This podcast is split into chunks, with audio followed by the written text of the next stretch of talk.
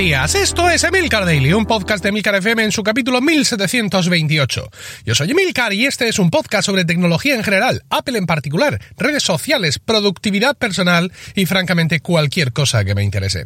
Hoy es martes 11 de febrero de 2020 y no, Alexa no ha ganado ninguno de los Oscar que otorgó la Academia de Cine estadounidense, pero va ganando una competición que evidentemente le interesa mucho más eMarketer, escrito eMarketer, es una empresa de estudios sobre tecnología y la forma en que ésta está transformando nuestra sociedad.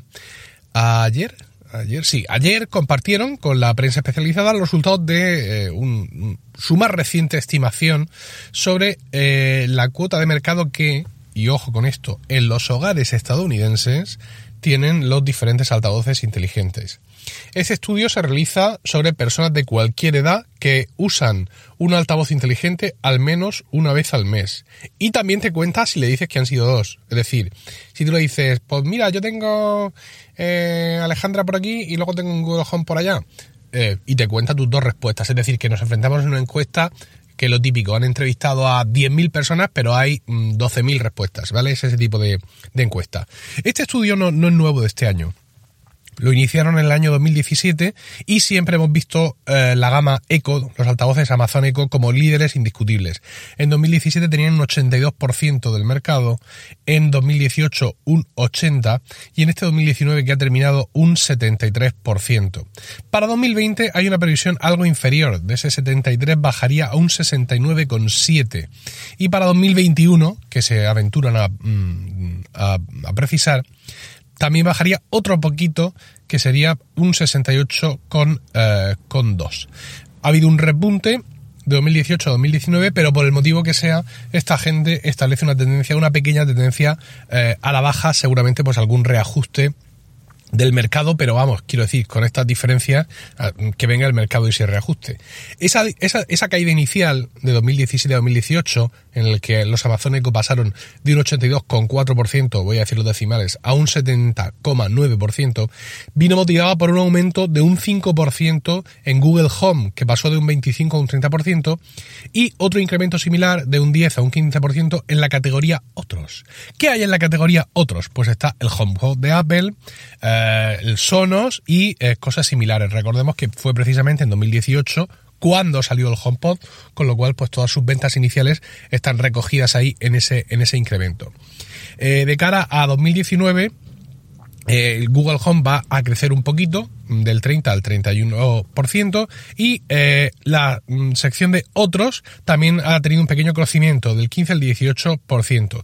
Pero para los próximos dos años, la previsión de eMarketer para estos dos, eh, de estas dos categorías es lento para el apartado de otros, es decir, pasaría del 15 al 18,8% y todavía más lento para Google Home que pasaría del 30 al 32. Eh, como os he dicho antes, pequeños ajustes donde cada uno se va acomodando un poco en el espacio que al parecer el mercado le ha eh, otorgado.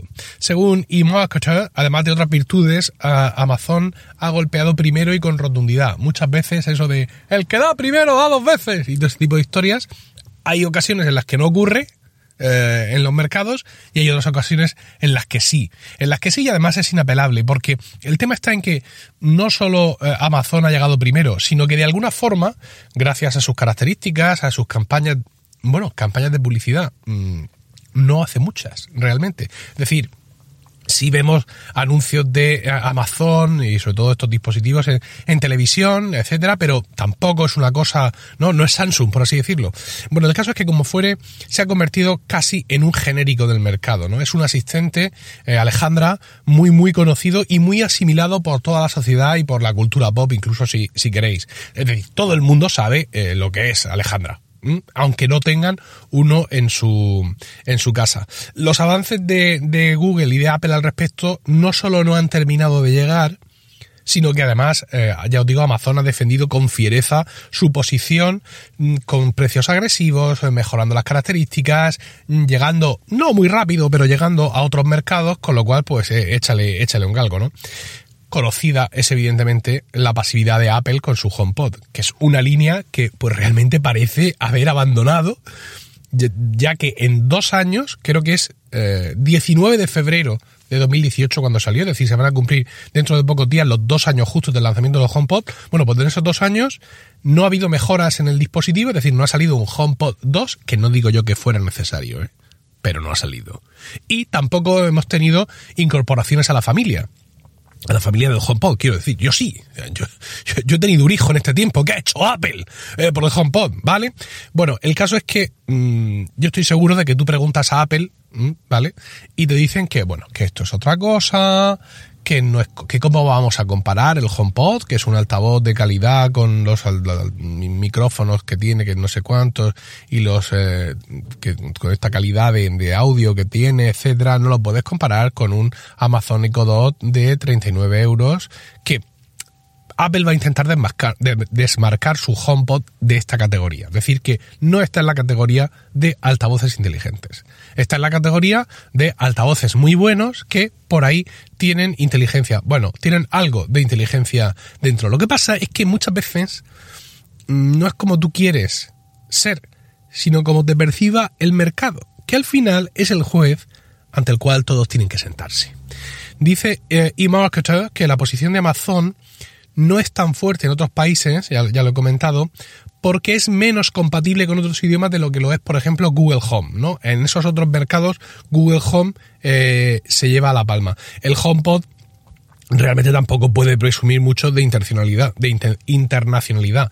No voy a decir aquí todos los países en los que está, que tampoco me llevaría mucho tiempo, pero dos apuntes, ¿vale? Dos, dos pequeños apuntes. En Latinoamérica solo está en México. Y en Europa, ¿vale? No ya la Unión Europea, sino el continente europeo, solo está en el Reino Unido, en Francia, en Alemania y en España.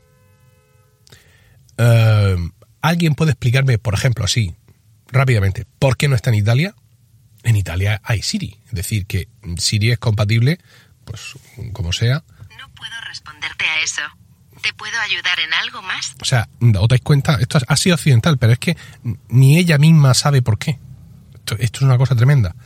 Eh, o sea, eh, eh, el asistente está en el idioma, mm, ampliamente difundido a través de los dispositivos iOS y del Mac, pero no hay HomePod.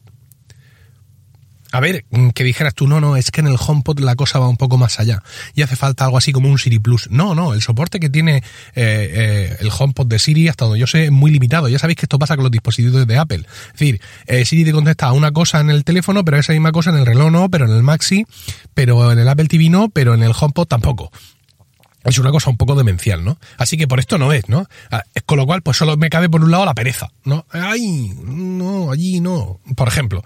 O porque efectivamente, ¿para qué vamos a ampliar más una gama de productos que estamos dando por finiquitada? yo qué sé, no quiero ser agorero. Bueno, de hecho, literalmente ahora es cuando Apple va y se saca un HomePod mini, que es lo que todo el mundo piensa que está cocinando, como siempre, por supuesto, tarde y caro, y me tengo que comer una parte de mis palabras, pero evidentemente solo, solo una parte. Yo, por mi parte, ya sabéis que soy un, amazonita, un amazoner, no sé cómo tendríamos que llamar a esto, es convencido que esta gama me tiene completamente mm, eh, cautivado, Vamos a no hablar del apartado domótica, que es una batalla que ha ganado Amazon de calle, de una forma espectacular en ese sentido. Su universo es increíblemente rico y maravilloso, pese, pese a que con diferencia los mejores condicionantes, las mejores reglas, las mayores posibilidades están en Home, en la aplicación Home de Apple, pero con mucha diferencia. Es decir, es cierto que Amazon avanza, pero le queda tela en este sentido pero eh, digamos que eso también es parte de lo que le hace ser eh, preeminente en el mercado. Espero, sinceramente, que esta posición, digamos, tan... Mm, tan abrumadora de Amazon en el mercado no la lleve a dormirse y a dejar de innovar, ¿no? Aunque realmente no creo, porque eh, a juzgar por todas esas apuestas loquísimas que hace cada año de nuevos dispositivos eco, mm, tenemos innovación, por así decirlo, para rato. ¿eh? Estos no se, no se achantan, no, no, les, no les preocupa sacar un producto y a los dos años decir, no, esto no lo ha comprado ni mi abuela y lo quito de en medio. Yo personalmente eh, mm, solo lamento que no estén más disponibles y que no tengamos más posibilidades de, mm, de probar todas estas cosas que sacan cada año. Yo, personalmente, insisto, me encantaría eh, poder usar el EcoCar, ¿vale? aquí en el coche y me encantaría probar, no digo yo que lo vaya a llevar siempre, pero el anillo es el diablo, eh, me encantaría probarlo también y me encantaría probar las gafas, solo mm, digamos por ver de qué va la tecnología. ¿eh? Contrariamente al capítulo de ayer, estas sí son cosas con las que me apetecería cacharrear. Porque no supone ponerme a instalar cosas y tal, simplemente ponerme un anillo del dedo. Creo que hasta ahí, hasta ahí mi vagancia tecnológica llega, ¿no? Pero realmente sí, sí me gustaría, sí me gustaría probar todas esas cosas y la verdad es que mm, cada vez que llega uno de esos lanzamientos de, de Amazon en plan, y ahora también un collar, es en plan, pero bueno, a ver qué les, qué les ocurre. Claro, tienen tanto margen que pueden tontear con el mercado pueden hacer todas estas pruebas ¿no? y, ver qué, es lo que pasa. Bueno, espero vuestros comentarios sobre todas estas cosas en emilcar.fm barra daily, donde también encontráis otros medios de contactar conmigo. Y no olvidéis suscribiros a Weekly, mi podcast privado semanal sobre Apple Productividad y Podcasting, disponible en emilcar.fm barra weekly, que os recuerdo incluye por the same price, ¿vale? Por 2,99 euros al mes, todos los vídeos que tenían Focus siguen estando ahí para los usuarios de Weekly e incluso de vez en cuando derramo generosamente mi escaso conocimiento, todo hay que decirlo, sobre ellos y hago algún vídeo nuevo. Por ejemplo, la semana pasada publiqué uno sobre cómo aplicar reglas de Hazel en subcarpetas. Que tengáis un fantástico martes, un saludo y hasta mañana.